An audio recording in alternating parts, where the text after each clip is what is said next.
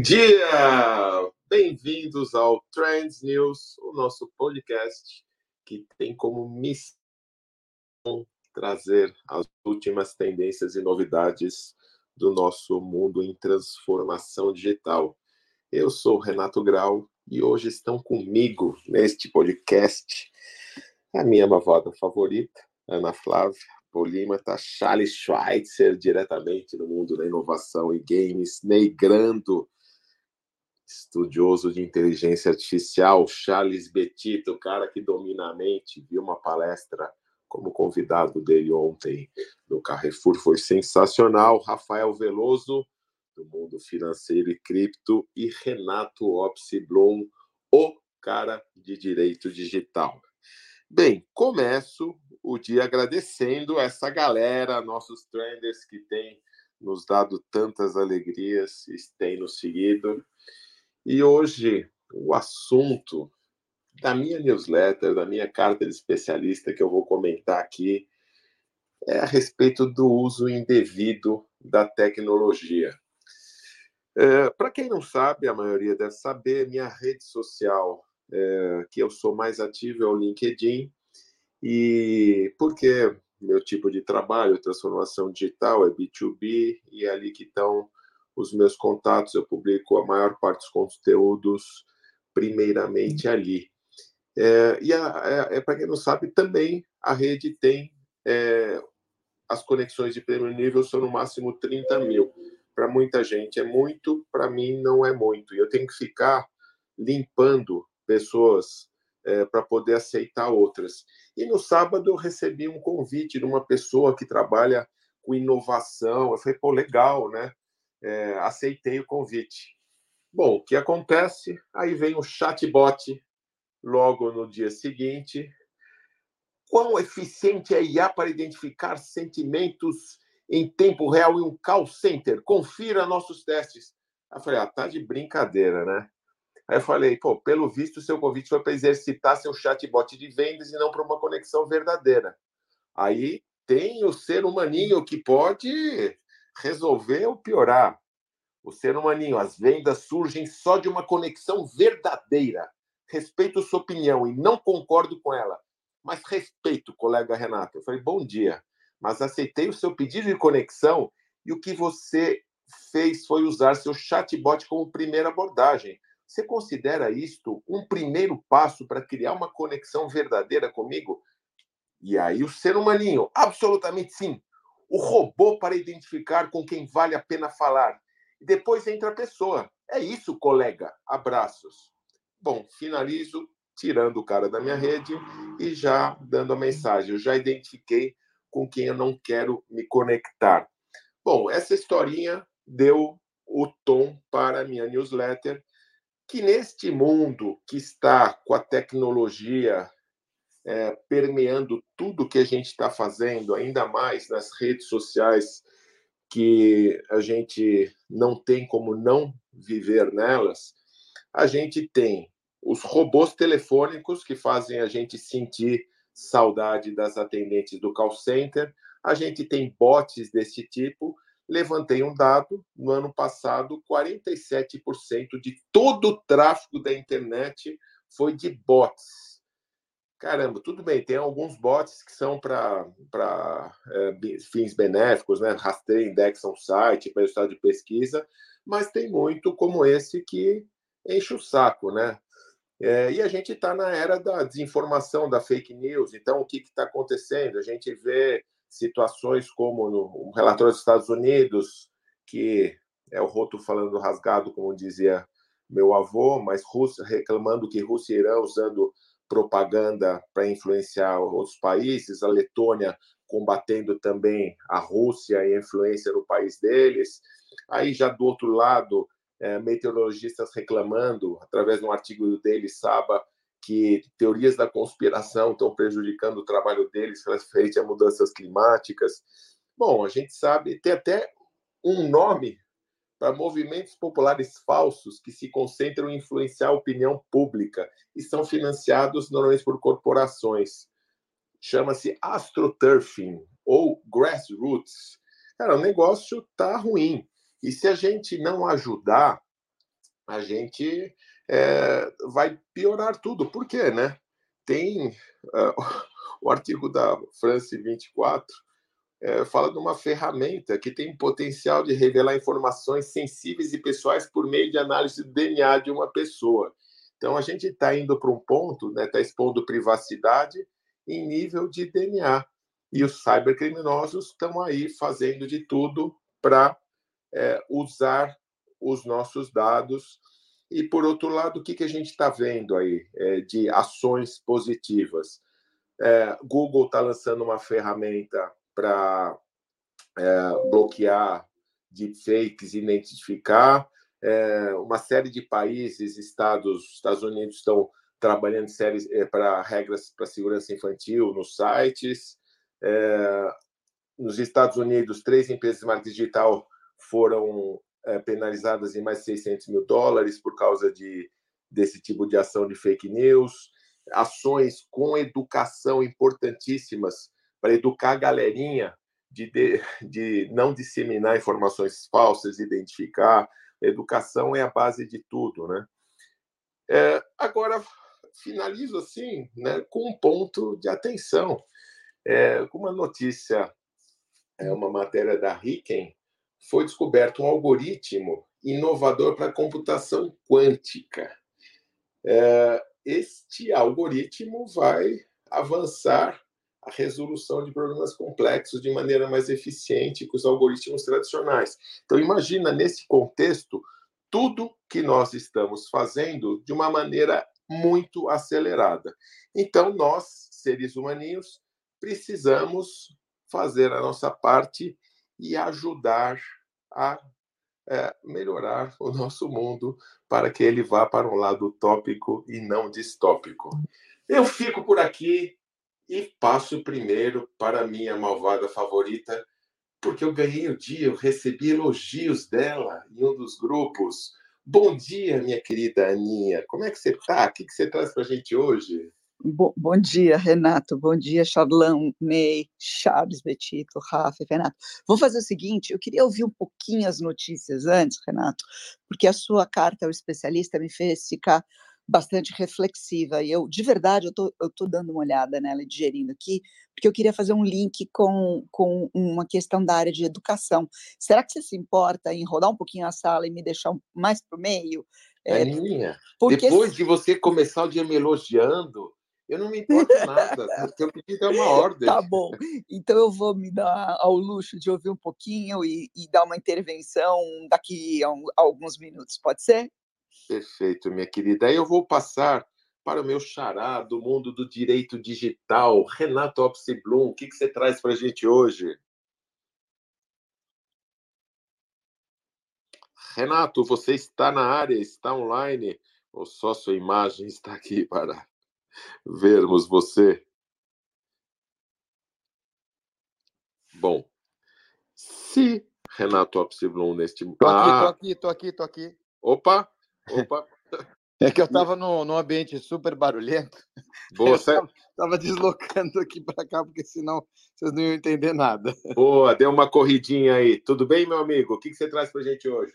Graças a Deus, tudo bem. Com vocês também, tudo em ordem. Ótimo. Meu bom dia digital a todos. Inclusive, uh, o seu relato, Xará, da questão do LinkedIn acontece comigo todos os dias.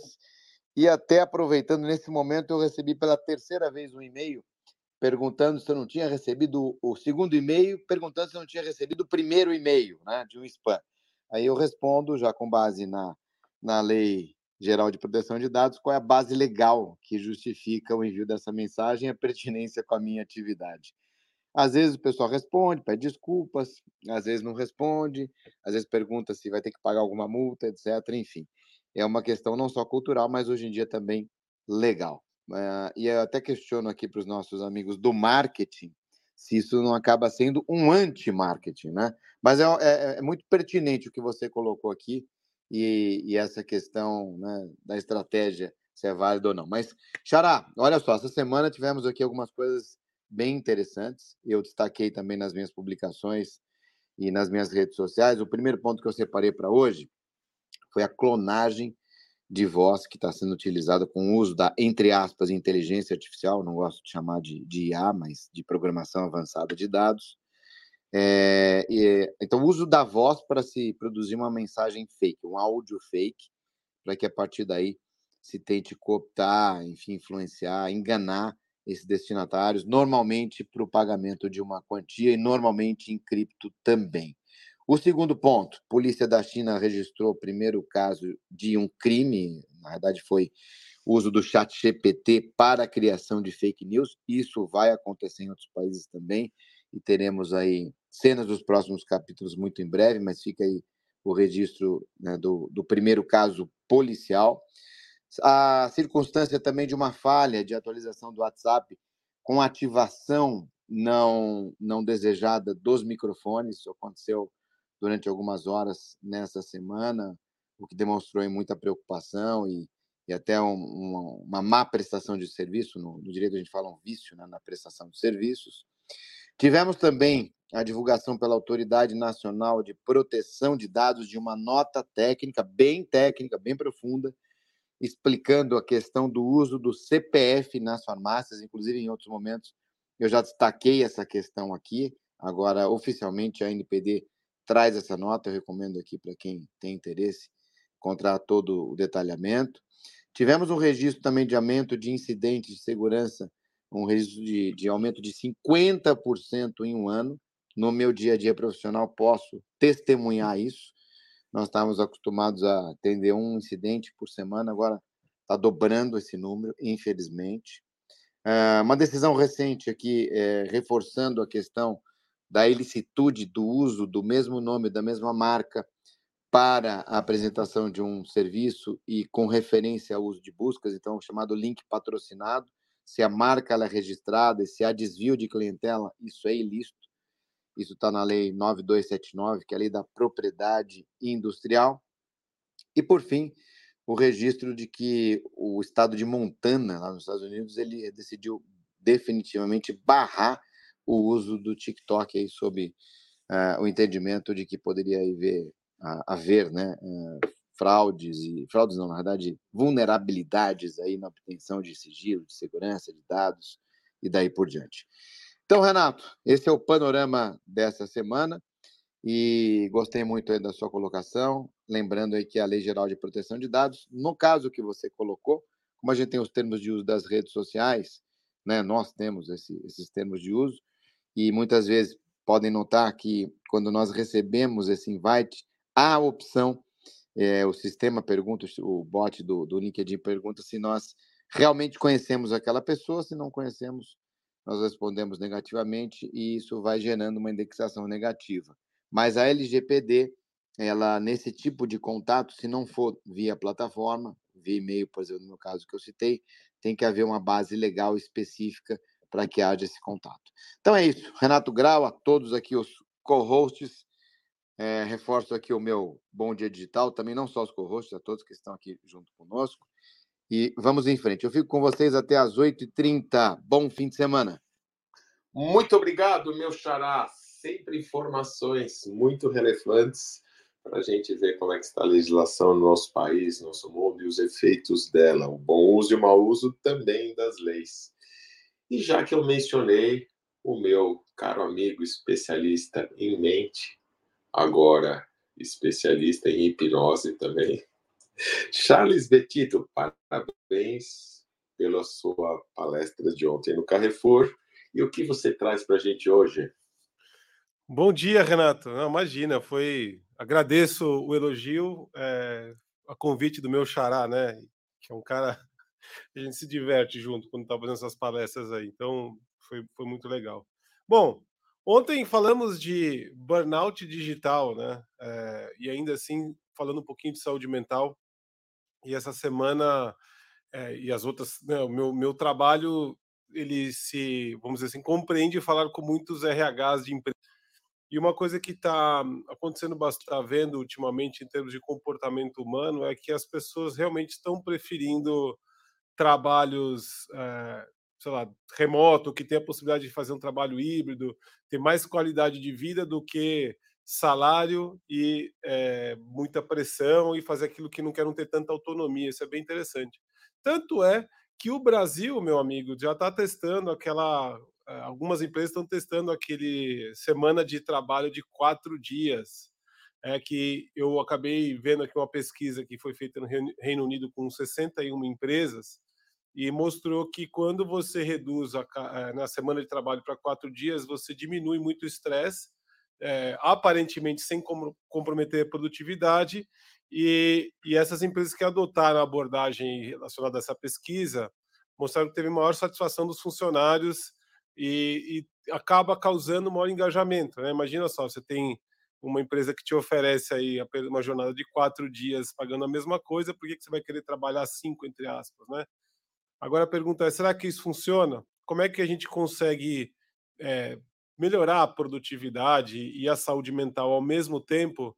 É, né, por que tipo de método? Será que esse é o método principal? Será que a gente, por conta de ter muita tecnologia e muita né, ferramenta, a gente consegue de fato ter maior produtividade em menos tempo, então sobrar mais tempo para a gente fazer aquilo que a gente precisa, ter uma qualidade de vida melhor?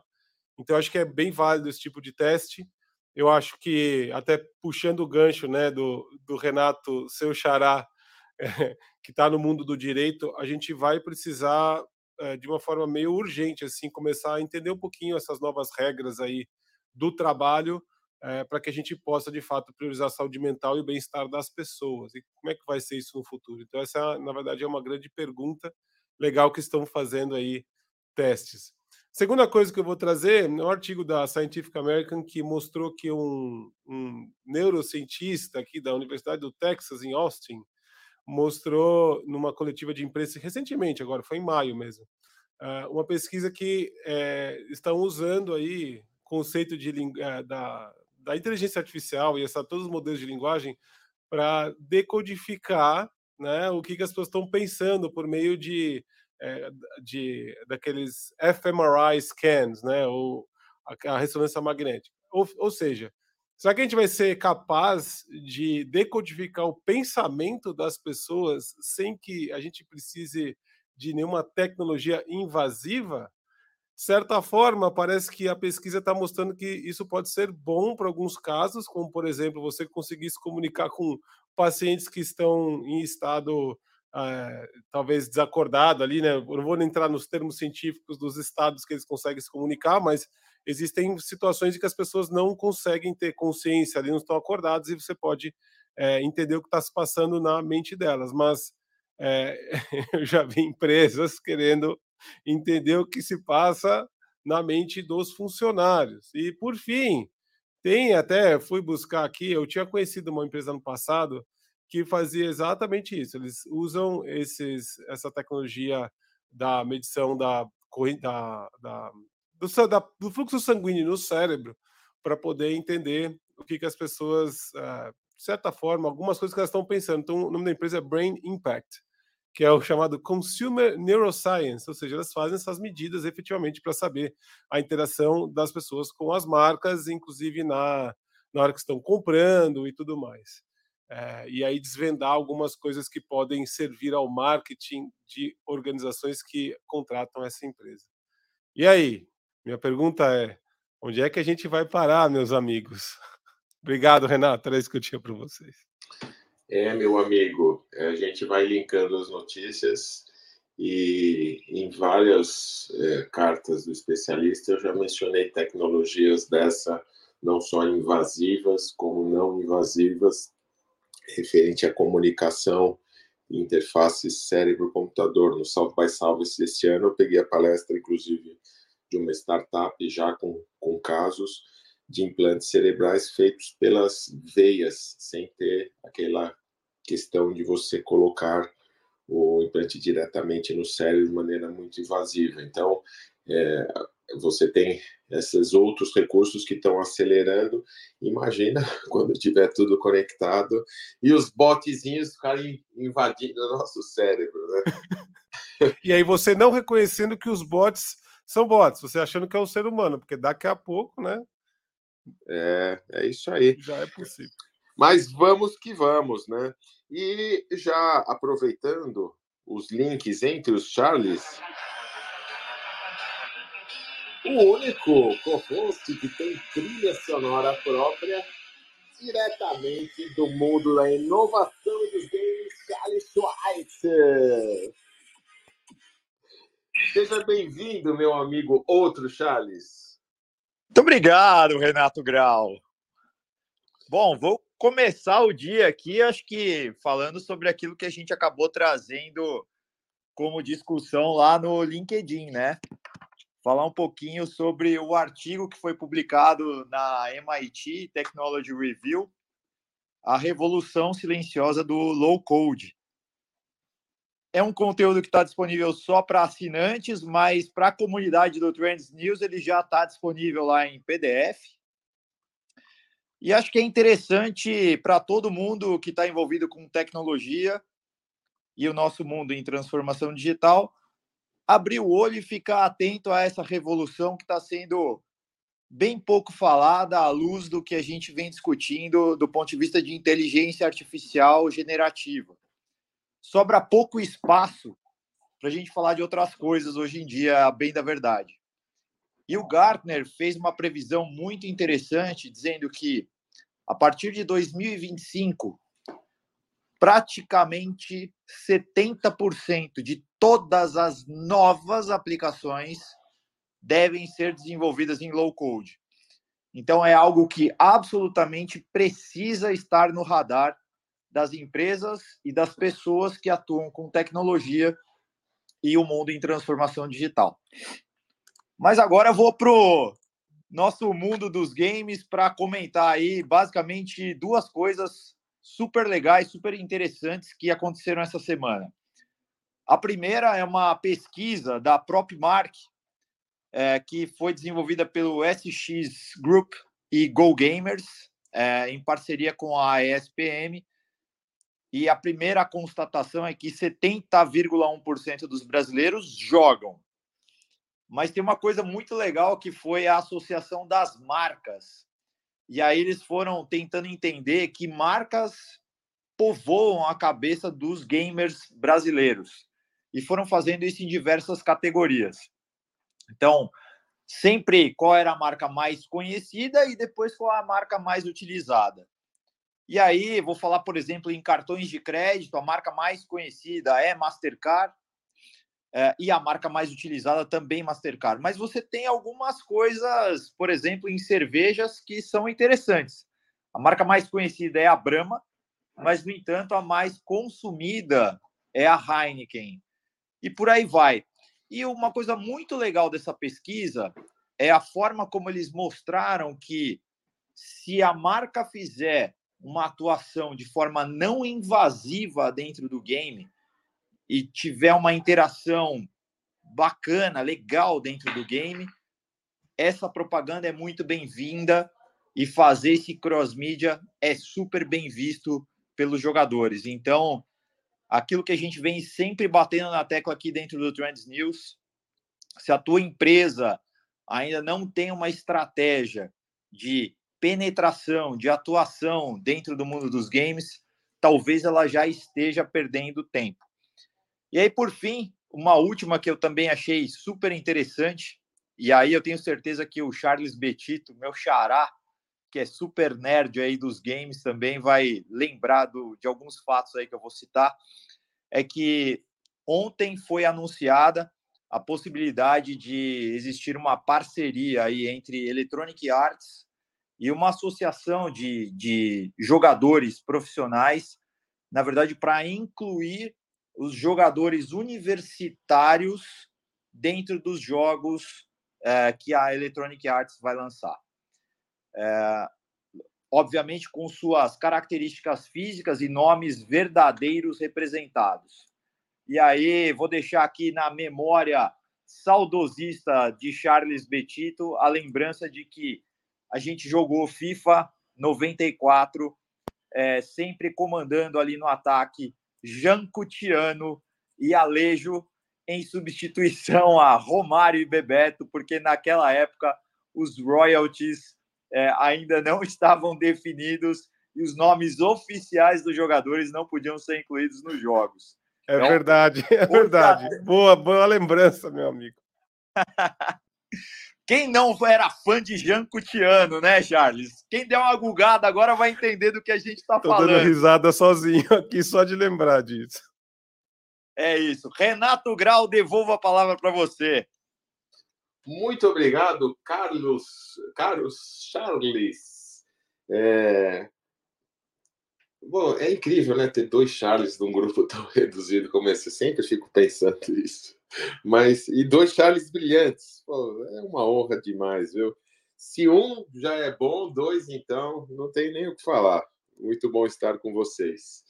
Aí passo agora para professor Ney Grando, com quem estarei na próxima terça-feira fazendo um Trends News Talks. Eu, Ney Grando, Jana e Felipe Carvalho. Vamos falar é, o evento de abertura do sétimo Pacto pelo Brasil, falar da Agenda 2030, do impacto das tecnologias nas cidades, pessoas, é, comunidades. Estaremos 19 horas na terça-feira, será um evento online. Podem procurar o YouTube do Pacto pelo Brasil. E neste mesmo dia, é, já aproveito para divulgar um evento da Escola Engenharia Mauá, Instituto Mauá de Tecnologia. Também vou participar no painel presencial uma hora da tarde, que também vai ser híbrido, de grandes desafios da humanidade, sustentabilidade, segurança, saúde e alegria de viver, bastante um tema semelhante para o dia e para a noite. Querido Ney, o que, que você traz para a gente hoje? Renato, vai ser um prazer estar falando tecnologia e objetivos de desenvolvimento sustentável, que é o, o que nós teremos lá no nosso evento. Bem, uh, hoje, o que eu, eu, eu, achei interessante, quer dizer, isso não é coincidência, né? Diz quando você compra um, um tipo de carro, no outro dia se vê punhado de carro similar nas ruas, né? Então, o nosso cérebro é interessante como ele trabalha, né? Ele tem as escolhas em função daquilo que você está tendo como prioridade, é interessante isso. E uma das coisas que aconteceu, ontem eu participei como associado lá na A2 AI, que é uh, uma associação de profissionais e empresas de inteligência artificial, foi fundada lá pelo Alexandre Del Rey, nosso amigo aí. É, essa associação é muito interessante, né? Porque eles têm normalmente eventos, né? E, e, convidam os associados a participar. E ontem teve um evento sobre o papel da IA na saúde 4.0. Foi ministrado pelo Ricardo Dias, que é um doutor, e um outro doutor, João Marcos, coordenou esse evento, né, porque ele faz parte do comitê da saúde lá da I2AI. Então, uma das coisas que, que a gente viu lá, ele, ele começou colocando aí do, de uma série de problemas que nós estamos tendo com relação à saúde no Brasil, da queda de ações de grandes empresas de saúde na Bolsa de Valores no ano passado, da, de muita insatisfação de clientes e uma série de situações. E a gente vê que tem um problema em toda a cadeia de saúde tem problemas, né?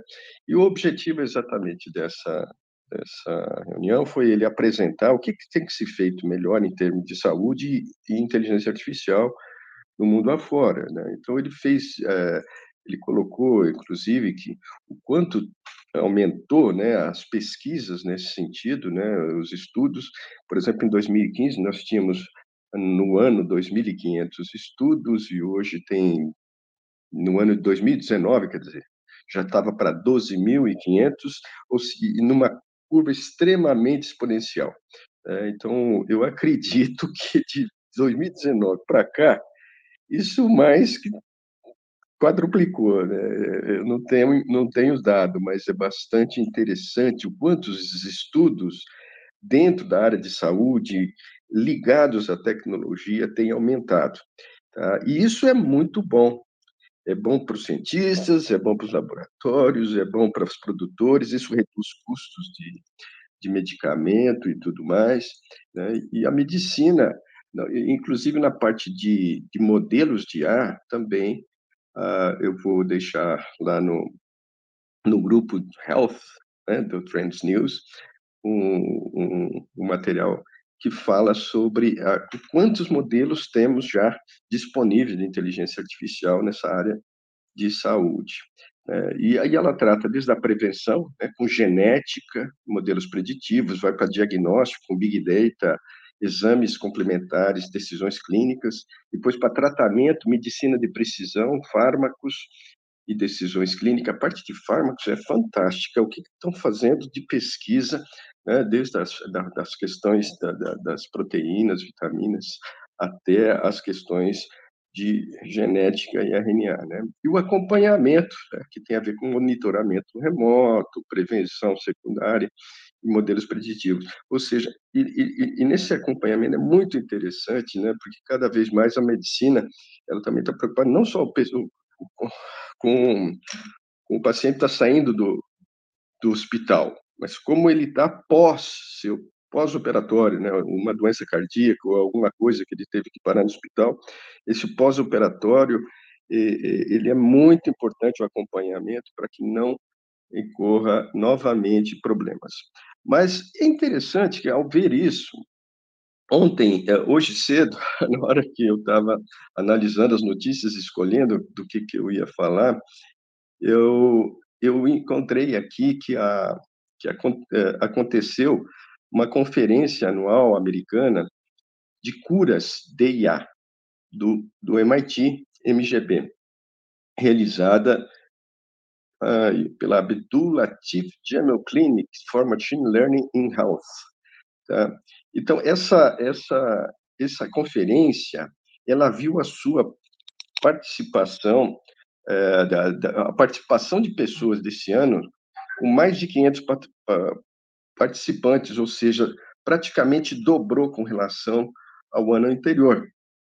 E esses participantes, é interessante que é uma conferência né, que, que envolve, é, é multidisciplinar, né, porque envolve machine learning, envolve ciência da computação, mas é com foco em medicina. Então, você tem ali uh, várias pessoas na área de ciência da computação, de medicina, produtos farmacêuticos e política. Eu penso assim, puxa vida, um médico hoje, nos dias de hoje, ele tem que frequentar esse tipo de evento, que é onde ele encontra parceiros do mundo da tecnologia que conseguem falar a língua deles, né, e médicos que falam de tecnologia.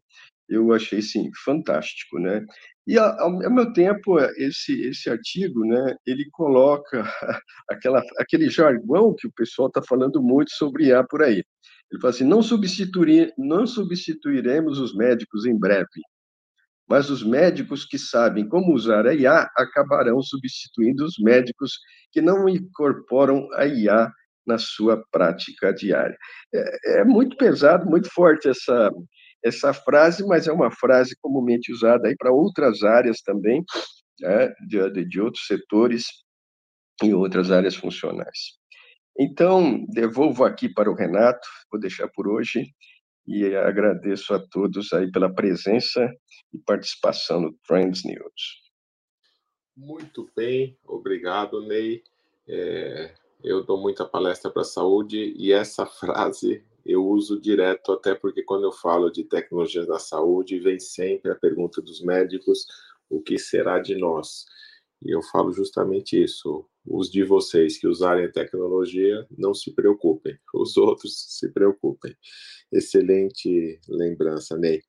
Agora, diretamente para algum aeroporto que eu não sei exatamente qual, Aleu Errara, o que você traz para a gente hoje?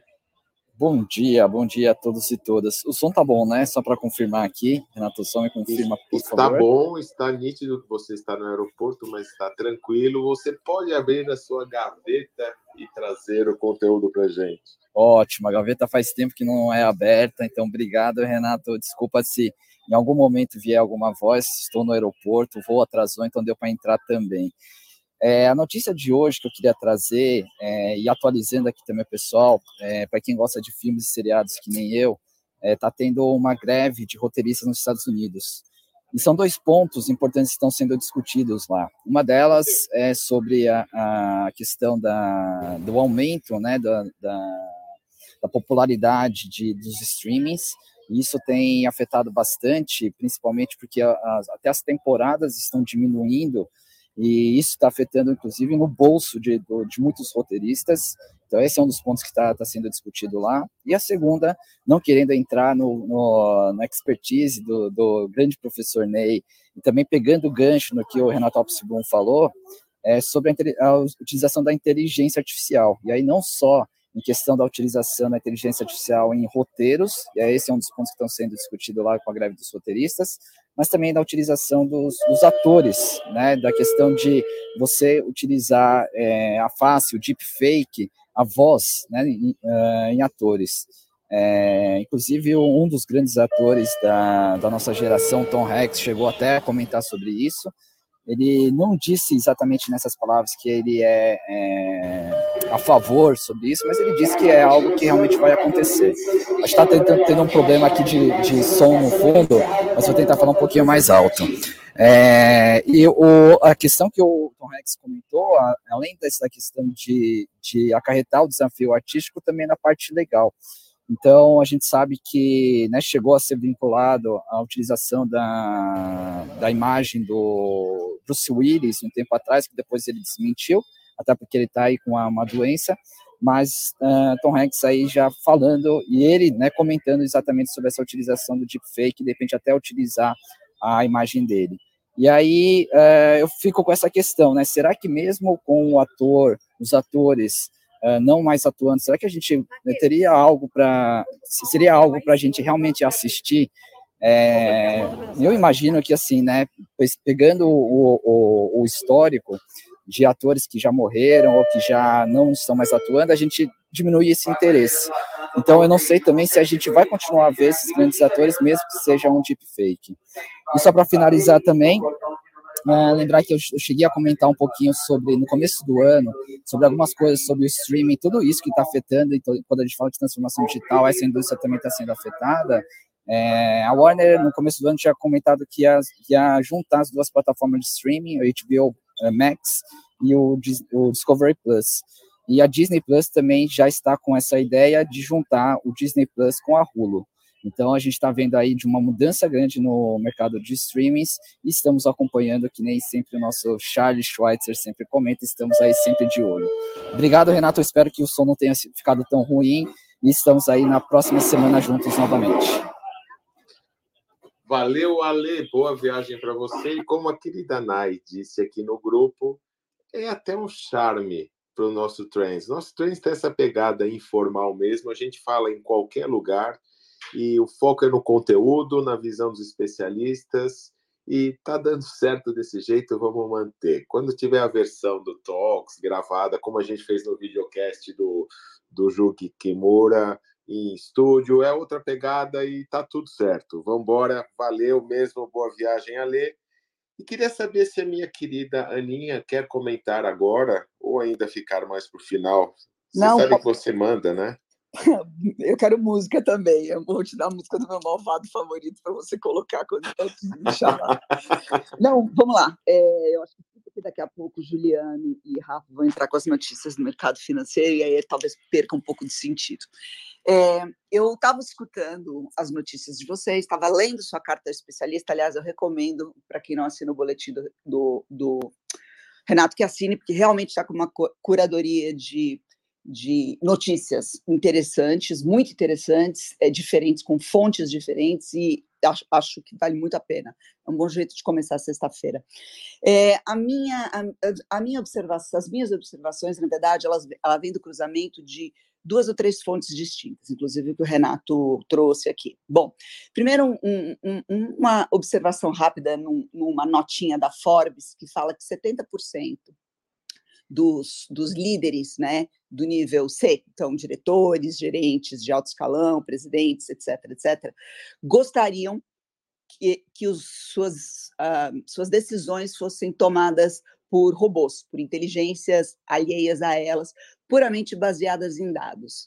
E por que, que essas pessoas é, falam isso? Porque elas não se sentem confiantes de interpretar e entender a maçaroca de dados que é jogada em cima dela. Então, hoje a gente tem fonte de dado para tudo que é lado. Esses dados são extraídos, mastigados, entregues em relatórios, analisados, mas efetivamente, de você receber um dado ou mesmo um, uma sugestão de atuação, até você tomar essa decisão, é, há, há uma diferença muito grande. E é um processo doloroso, porque envolve a agência humana, né? É, é, a tomada de decisão humana, é a capacidade de pensar criticamente e a capacidade de aceitar uma tomada de riscos, a capacidade de, de, de é, abdicar, de certa maneira, é, de uma situação de controle, porque você efetivamente não sabe qual vai ser o resultado da sua ação. Você deseja que aquela ação tenha um resultado positivo, mas você não tem segurança para isso, mesmo suportado pelos dados. Então, quando você pede a uma inteligência é, ou a um, a, um, a um, composto absolutamente racional e datificado que tome a decisão por você, você se isenta e, ao mesmo tempo, você entra dentro de uma cápsula de segurança. Segura essa. É, outro ponto, é, o nosso amigo Charles Betito trouxe aqui sobre as ressonâncias magnéticas cerebrais funcionais, que fazem, né, é, que estão fazendo uma tomada, um, um olhar é, para entender certos aspectos é, do comportamento humano, é, possivelmente até em um futuro não, não tão distante dentro de empresas, né, ou dentro de escolas, ou dentro da vida pública. É, mapear é, você, como é que você está por dentro, e a partir daí fazer inferências sobre estados de consciência que levam a uh, um olhar sobre suas emoções, sobre suas motivações, ou seja, é, é um pouquinho de dissecar é, a tua subjetividade, a partir daí, ou te dar uma ferramenta de suporte que possa dizer, é, por exemplo, teu estado de felicidade, né? Então vamos imaginar que isso é possível, né? Hoje existe uma pressão muito grande nas empresas para que se olhe o estado emocional e a saúde mental do colaborador. Nada seria mais carregado de boas intenções do que você é, perceber o estado de felicidade do seu funcionário e atuar em cima disso. Segura essa. Dinamarca está se tornando hoje uma referência mundial em softwares educacionais que fazem o mapeamento socioemocional dos seus alunos em sala de aula. Então, esses alunos, crianças, é, declaram e respondem é, através de, de, plataformas ultra gamificadas questões que falam a respeito do seu estado de bem-estar, da sua situação familiar, é, da sua higiene do sono, como é que está a, a, sua preparação do sono, e, e declaram o seu estado de felicidade.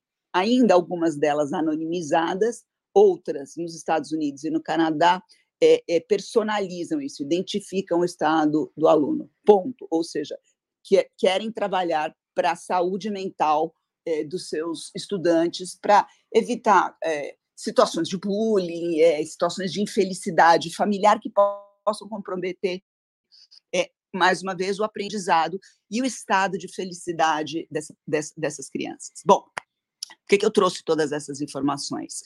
Nós estamos quantificando cada vez mais e datificando cada vez mais é, os sistemas emocionais de todos nós. Isso é uma realidade que me parece que é inescapável. So, sob é, é, para suportar isso, a gente tem o quê? A premissa de que a felicidade é o estado desejável e natural do ser humano e que um funcionário feliz é um funcionário que produz mais ou um funcionário que, que não vai ter problemas emocionais que, em última instância, atrapalham a sua produtividade. Ou que uma criança que pontua, que se autodeclara, que se autovigia, porque isso é colocar a criança no estado de auto-observância das suas emoções o tempo todo. Vai ser uma criança que naturalmente vai tender a, a, a nascer, a crescer de uma maneira mais equilibrada, é, de uma maneira mais feliz. Ou seja, a felicidade é o novo produto é, subjetivo, direto e objetivo do mercado e do dado. A felicidade educacional, que vai impedir que a violência se estabeleça. A felicidade laboral, que vai fazer com que as pessoas sejam mais produtivas e, por consequência, é, mais produtivas, né? E eu fico me perguntando se é para isso mesmo, é, se é isso mesmo que a gente quer. É, algumas das melhores cabeças que eu conheço são pessimistas, são pessoas que não se identificam como sendo felizes, são pessoas que não estão preocupadas, né, em última instância, com a questão da felicidade e que são céticas e não acreditam que a felicidade ou o bem-estar sejam um dado constante e uma natureza constante do ser humano. Elas aceitam com muito mais tranquilidade que a vida às vezes, ou muitas vezes, não é particularmente boa, ela é altamente frustrante, e que talvez a felicidade seja um estado inalcançável, e que talvez a gente perca muito tempo procurando essa tal dessa felicidade, enquanto isso a gente está deixando a vida passar. Procurar felicidade de uma maneira constante e usar dados para isso me parece um caminho perigoso. Isso é quase uma utopia do Aldous Huxley.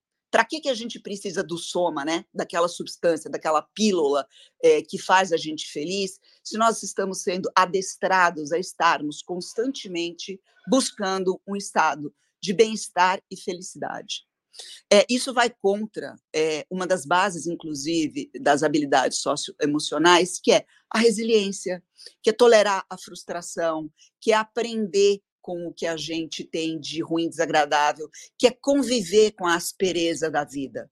Porque isso, esse jogo de emoções, é que faz um ser humano mais completo, é que faz um ser humano crítico. Ninguém que procure um estado de felicidade e, bem, e boa e bem-aventurança constante, me parece, com exceção do Charles Betito, que é quase uma, uma, alma fora do padrão, é, é, que vá ser feliz dentro desse contexto. Pelo contrário, essa indução que me parece que a gente está muito rapidamente caminhando dentro da vida laboral, dentro da vida educacional, para esse estado de felicidade constante, me parece que vai criar pessoas absolutamente e paradoxalmente infelizes sujeitas a um estado de autoobservação constante, a um estado de autovigilância constante, tentando se adaptar a padrões de felicidade que são absolutamente subjetivos, e a gente perde a capacidade de estar confortável ou de estar mais sábio, entendendo que a vida não é sempre assim. Então, a datificação excessiva das nossas emoções, mesmo sob é, é, intenções nobres, me parece uma maneira bastante cruel bastante cínica e bastante complicada de domesticação daquilo que o ser humano tem de melhor. Eu prefiro pessoas que têm uma parcela razoável de ceticismo, pessimismo e infelicidade dentro de si, porque é, essas são as rebeldes. E as rebeldes são, que, são as que fazem a verdadeira modificação, as que estão ali para dizer: hello, talvez o meu interior não tenha que ser adaptado a um mundo que precisa mudar. Eu preciso do inconformismo, eu preciso da aspereza, eu preciso da infelicidade para mudar o mundo e não me mudar para me adaptar ao mundo que talvez não esteja tão bom. Então, cuidado com essa tara da felicidade, cuidado com essa história da quantificação da felicidade. Para mim, ela é mais perigosa do que benéfica. Recado dado, Ricardo. Renato. Pensei que tinha algum co-host novo aqui. Mas tudo bem. É, você estava tão focada na sua mensagem que até esqueceu o nome do seu amigo host aqui. Mas tudo bem, Aninha. Como eu te falei, depois dos elogios de hoje, você pode tudo. Desculpa, Renatinha, que eu vi a foto do, do Ricardo, que é um dos membros da, da, do Trends aqui na, na, na, na plateia, que eu gosto muito e me atrapalhei. Te amo. Boa, Aninha. É, reflexão super importante. Eu acho que é, felicidade é uma das questões muito características do ser humano e ela brota de uma maneira natural do lado emocional, né, das inteligências que não são aquelas que a artificial vai dar um jeito. Então, realmente, acho que não tem nada a ver essa conexão direta. Ótima reflexão, Aninha. Mas, falando em felicidade, é uma pessoa que está sempre com um sorriso cativante nos olhos, nos olhos, não, na boca. Talvez se chama de Ricardo, eu já, já perdi o, o rumo. Querida Nai, você arrasou no Web Summit com o stand do Carrefour. Parabéns, brilhante você, equipe. Charles Schweitzer ficou de férias tranquilo, sabendo que estava a casinha estava em ótimas mãos. O que você traz para a gente hoje, minha querida? Saudades de você. Bom dia, meu povo! Estava aqui já fazendo, atazanando todo mundo nos bastidores. Faz tanto tempo que eu não venho que eu fiquei aqui empolgadíssima de participar hoje. Aninha, concordo é, muito em partes com você, porque eu acho que a felicidade também faz parte, e assim, é uma ciência que está sendo estudada cada vez mais. É... Inclusive, essa semana saiu uma notícia que a Heineken é, criou uma área, ela está com uma rede de felicidade, olha só, para con... colocar um contraponto no que você trouxe. Depois a gente pode explorar mais isso é, para poder para a gente poder trazer isso com mais profundidade aqui para o Trends News. Mas eu acho até que tem a ver, né? Porque a Heineken ela trabalha com o mercado de entretenimento e, enfim, vamos ver o que, que eles estão buscando aí com essa, com essa área, mas acho que tem muito mais a ver com pessoas também. É, eu, particularmente, acho que a felicidade não tem que estar ligada é, só às questões filosóficas e é, de criticidade, né? Mas é, você também aprende a ser crítico para ser feliz. Você não precisa ser é, ter uma coisa plastificada, né? Ser feliz porque o, o outro quer ou porque ser feliz tem uma receita única. Pelo contrário, não existe receita única para ser feliz. É, mas é só um contraponto aqui para a gente futuramente bater papo mais, porque a gente gosta mesmo, né, de, de trocar figurinhas.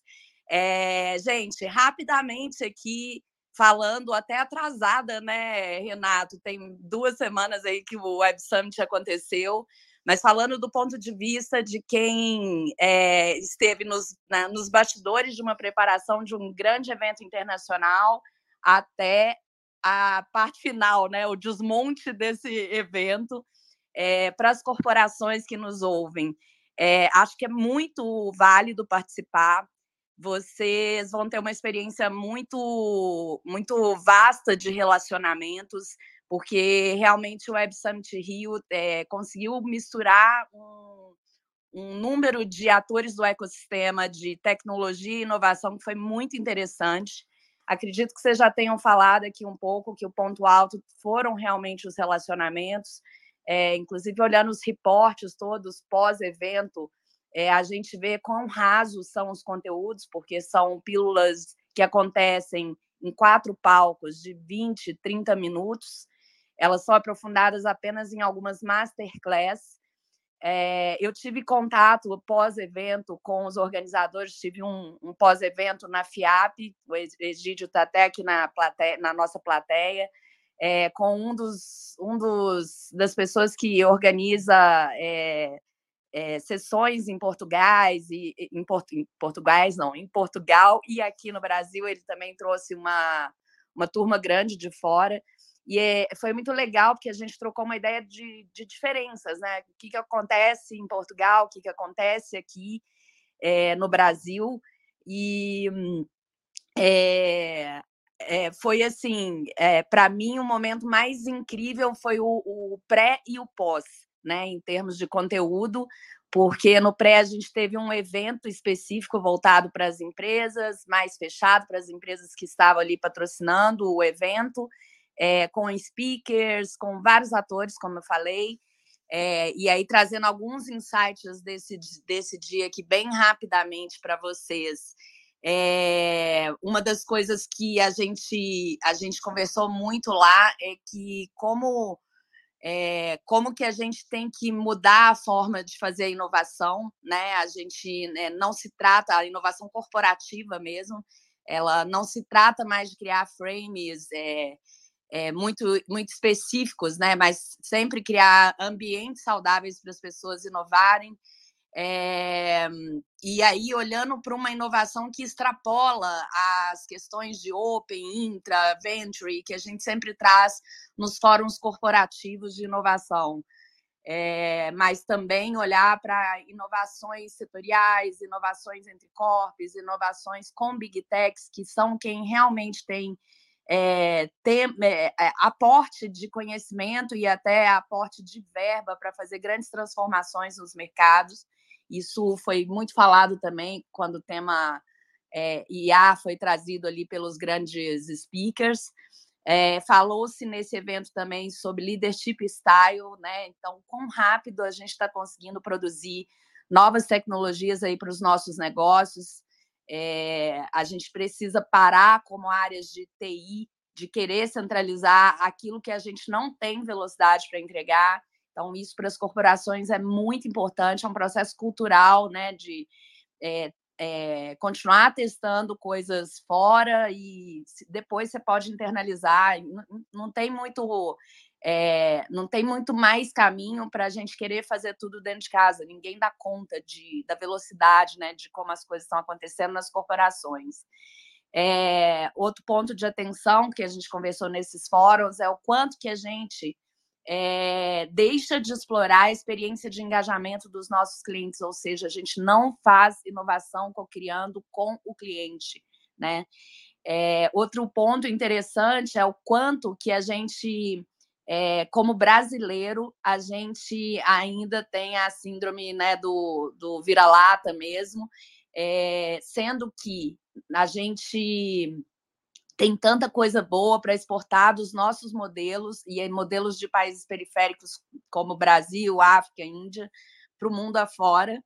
É, e, e, o exemplo disso foi um pessoal da Bemol que conversou numa, numa dessas rodas que eu estive, é, falando de um e-commerce caboclo, é como eles estão apelidando o e-commerce é, que eles têm, no norte do Brasil, onde eles fizeram um mapeamento de todos os modais possíveis para acelerar entregas é, de eletrodomésticos e outras coisas ali na região é, norte, que tem uma proporção de um país e as dificuldades também, né, de um grande país é, que a gente pode chamar de norte, né, onde as coisas chegam de barco, onde as, as pessoas não têm um problema, por exemplo, mais de, de tanto problema de acesso a a compra, mas sim a, a parte de entrega. Então, eles fizeram, eles estão fazendo uma grande experiência lá com, com esse e-commerce, né, que eles apelidaram.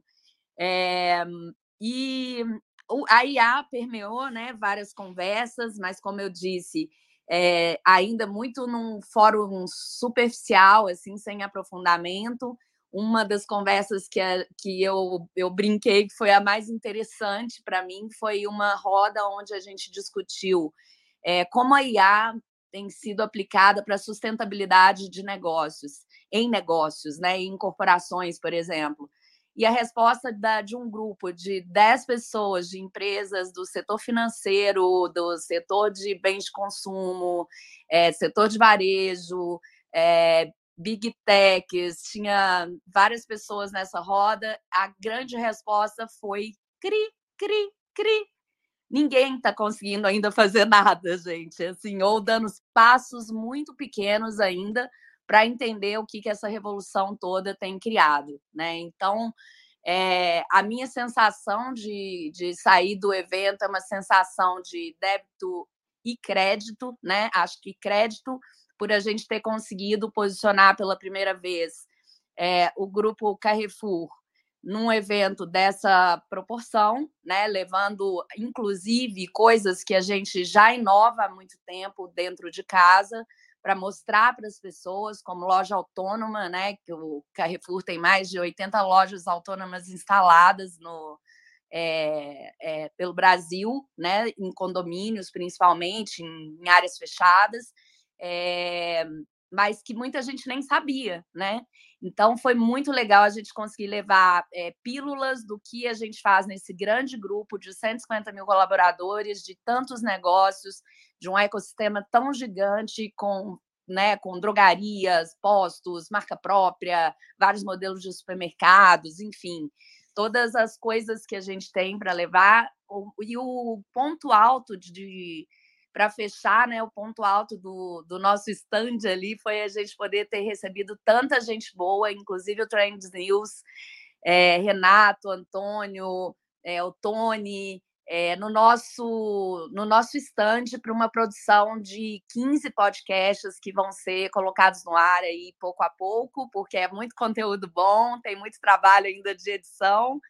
É, e isso também foi o ponto alto de, é, desse gestor de Portugal, que falou que é, um aprendizado do Web Summit foi exatamente conteúdo descentralizado, assim como o Carrefour fez, essa sala de podcast trazendo muita gente de mercado, startups, startups de todos os lugares. a gente teve vários estandes de corporações também fazendo é, mini, mini auditórios né, nos seus estandes e também trazendo discussões extremamente ricas e muito disputadas pelos participantes, já aqui é, a, é, o fórum principal ali não tinha profundidade de assunto. Então, acho que é isso, Renato, para voltar minha participação oficial aqui no Trends. Obrigada, pessoal. E tô de volta. Boa, Nai. Estávamos com saudade. Obrigado pelas, pelas reflexões complementares do Summit. Já tinha falado bastante, mas muito bom ouvir você, até porque você estava imersa no evento. E fechamos hoje com o Mundo Web 3. Juliano Kimura. O Fala, Rê, beleza? Beleza, feche com chave de ouro a nossa sala, meu querido. Opa, eu, eu, tô, eu tô com uma notícia na cabeça que, na verdade, me consumiu a semana inteira. Né? Uh, não sei se vocês estão acompanhando a movimentação da criação da criptomoeda WorldCoin, é, que é uma moeda que está com uma proposta bem ousada para ser que tem uma proposta de renda básica global, ou seja, uma renda básica para a humanidade. É, ele, eles conseguem fazer isso de uma maneira muito criativa, é, permitindo que as pessoas escaneiem as íris, a, a íris, né? Você, você tem que escanear a íris para você provar a sua humanidade, né? E que você é um indivíduo único para evitar fraudes, ou seja, cada pessoa só pode ter uma íris escaneada. Não, não sei se existe alguém com duas íris, mas você só pode receber essa renda e essa e comprovar essa identidade através dessa íris, né? E aí o mais impressionante de tudo é a pessoa que está por trás dessa, dessa iniciativa, que é um cara chamado Sam Altman. Para quem não sabe, o Sam Altman é só o cara que criou o Chat GPT. Ou seja, é, se já é um negócio muito louco, fica ainda muito mais louco vendo um projeto de criptomoeda de Web3 que envolve o cara que criou o Chat GPT, que tem um sistema de comprovação por íris. É, tá, tá sendo um projeto que, que me tirou o sono. Né? Ele é muito ousado. Se vocês achavam o Elon Musk maluco, é, o Sam Altman acho que deixa o, o Elon Musk até parecendo uh, pouco ousado perto do que ele está pensando, né? E que essa é a notícia que vem me tirando aí o sono desses últimos dias. E, e, essa é a notícia que eu trago e eu, eu, confesso que vocês podem dar uma espiada aí. Já tem aplicativo uh, na Apple, na Android. É, é, vale a pena dar uma uma olhada nesse projeto que pode ser algo muito disruptivo. Obrigado, Rê. Valeu. Eu que agradeço, Ju. Sensacional aí.